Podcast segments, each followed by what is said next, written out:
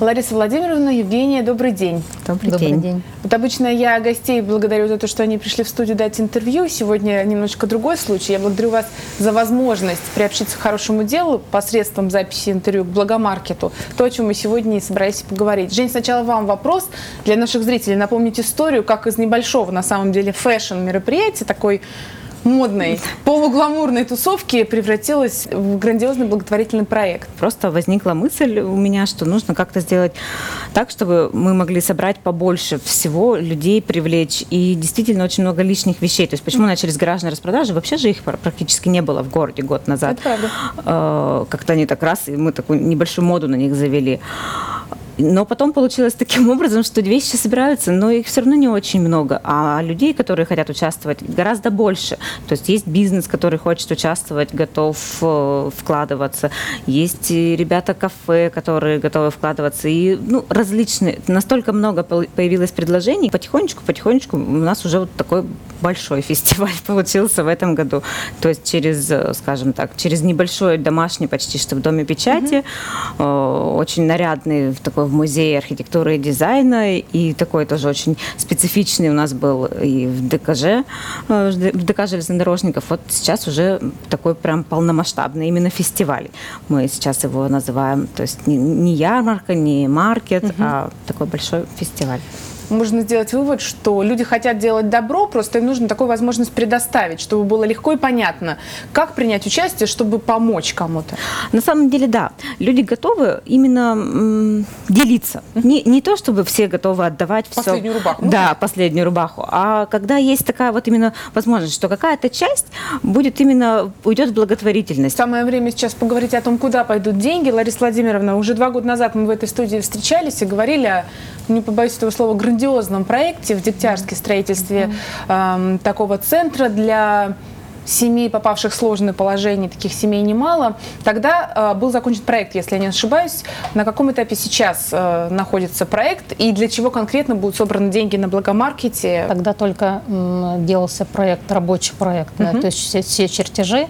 Да, сейчас уже мы мы построили хозяйственный корпус, заканчивается строительство дороги, то есть съезд с основной трассы на здание, непосредственно здание э, нашего центра, э, семейного центра для мам с детьми.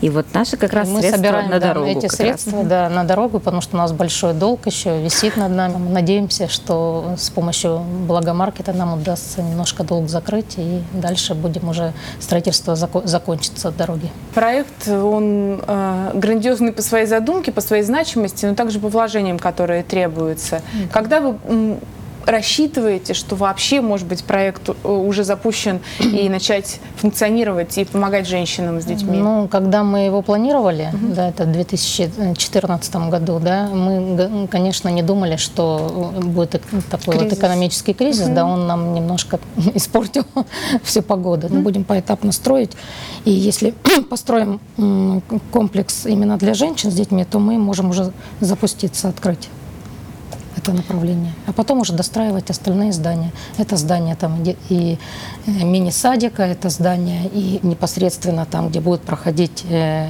э, тренинги угу. для мам. Ну, то есть самое главное построить большой комплекс, где будут поселяться женщины. И еще, Лариса Владимировна, вот чтобы наши зрители четко представляли то, чем вы занимаетесь, угу. э, грубо говоря, упреждаете сиротство, э, предотвращаете те случаи, когда мама там папа, угу.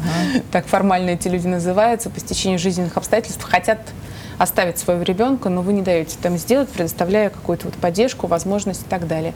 А как раз когда два года назад в студии вы были, вы говорили о том, что 108 детей осталось внутри семей. Угу. А, какая сейчас цифра, чтобы людям было понятно? Масштаб у нас, э, помощи? масштаб, мы, у нас 122 предотвращенных отказа, это непосредственно, когда мама заявляет о том, что она не может воспитывать в силу разных причин. Да? Угу. Вот, и мы с ней обговариваем, выясняя причины отказа, ее переубеждаем и дальше сопровождаем данную семью, и ребенок не уходит в сиротство. Есть еще случаи, это почти 200 с лишним уже у нас случаев, когда мы смогли помочь семьям, э, у которых планировался, планировалось изъятие ребенка из семьи, тоже по разным причинам. Ну, то есть практически вот еще 200 случаев. И ребенок не уходит в сиротство, соответственно, соответственно, э, не тратятся э, деньги на содержание сирот в детских домах. Это же совершенно ужасающая цифра. Я узнала о том, что 90% детей-сирот, которые сейчас в детских домах и домах ребенка находятся, это, сироты, Сироты при живых родителях. Да, только 10% э, сиротами стали в результате смерти своих родителей или одного из родителей, да, второй, например, сел в тюрьму там за убийство, бывают такие. Вот. А в основном это сироты при живых родителях. да.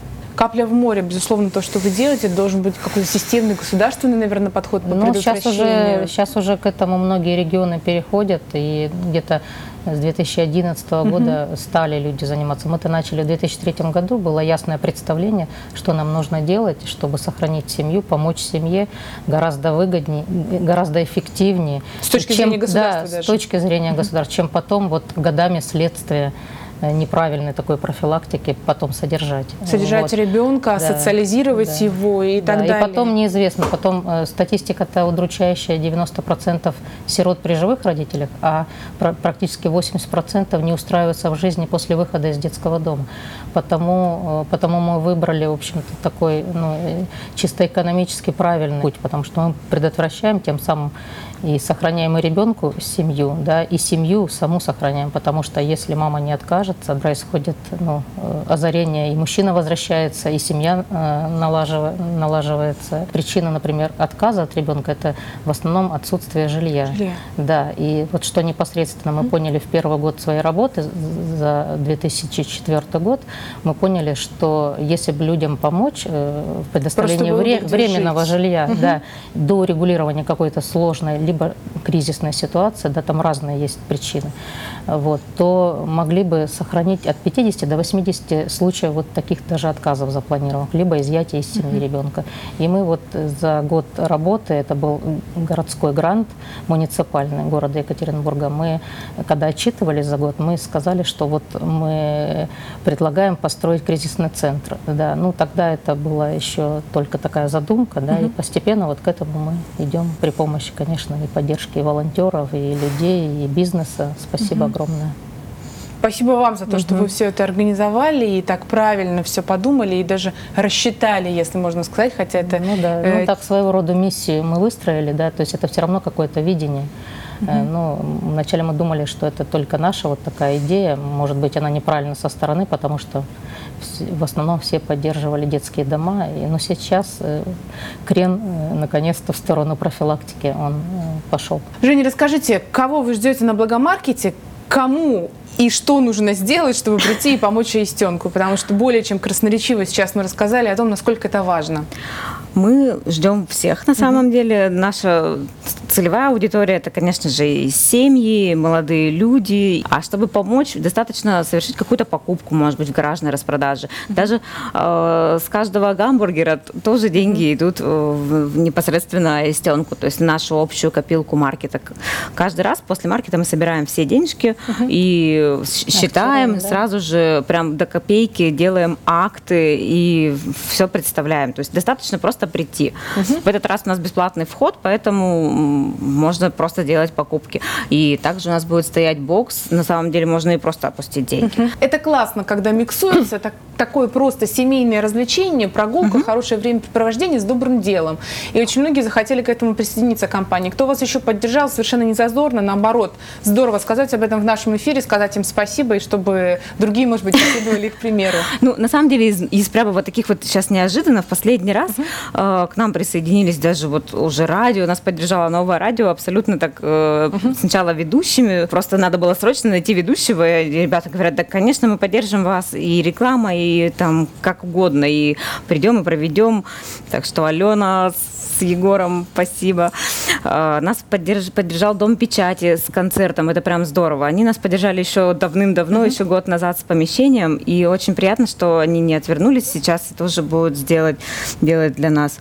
У нас отдельно делается лекторий таким молодым проектом, э, курсив, и девочки тоже это делают абсолютно, то есть безвозмездно, они сами находят лекторов, и это очень здорово. Из таких, кто явно, у меня кто целый год меня, меня поддерживает все мои там бешеные идеи с деревянными ящиками, которые надо сделать срочно для сбора вещей, и они его делают. Сделали два, и они стоят и функционируют. Вода Уральская нас поддержала вообще с, с первого раза, просто так. Абсолютно они привозят, да, сколько вам нужно. Вот мы И просто ставим. не спрашивают даже, что взамен. Просто Да, нет, они- вообще ничего не спрашивают. Они просто привозят, сколько нам нужно, ставят кулеры, ставят бутылки, и мы так, таким образом поддерживаем экологию и не продаем пластиковые бутылки на маркете практически. Нужно обязательно место и время сказать, где мы все встретимся в это воскресенье. В это воскресенье мы все встречаемся в прекрасном Ельцин-центре, который, конечно же, тоже нужно поблагодарить. И нашего мэра лично, Евгения Вадимовича, за то, что он нас поддержал и, скажем так, помог, написал письмо в нашу пользу, чтобы Ельцин откликнулся.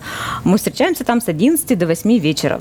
В воскресенье будем ждать всех с зарядкой, с сектой, и с музыкой, с фудкортом, с Настроением. Целый день. Еще раз благодарю за возможность нам к этому присоединиться, нашим зрителям рассказать, позвать их тоже пригласить. Итак, 24 воскресенье а, Всех ждем с 11 утра в Ельцин-центре и окрестностях, потому что на улице тоже много движухи будет. Да, да. Основной вход, конечно, у нас внизу, потому что мы на- нацелены на мамочек. У нас все равно очень много мамочек с детьми, и к нам приходят инвалиды. Поэтому мы перенесли основной вход вниз, э, к конференц-залу. Там будут стоять флаги, будет видно, что это именно вход, и будет, будет стоять фудкорт, и сразу можно будет и, и кофейку, и, и волонтерский штат у нас достаточно большой, будет- будут всех встречать.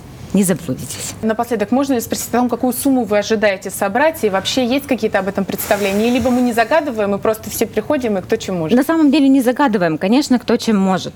То есть наша средняя сумма пока идет в полмиллиона. Я думаю, что все равно побольше будет, чем, чем в прошлые разы. Ну, может быть, сдвинемся. Ну, даже и полмиллиона, тем не менее, это тоже Это всё равно очень хорошая сумма, сумма. конечно. И город привыкает к таким мероприятиям благодаря вам. Спасибо большое. Спасибо большое. 24-го. Спасибо.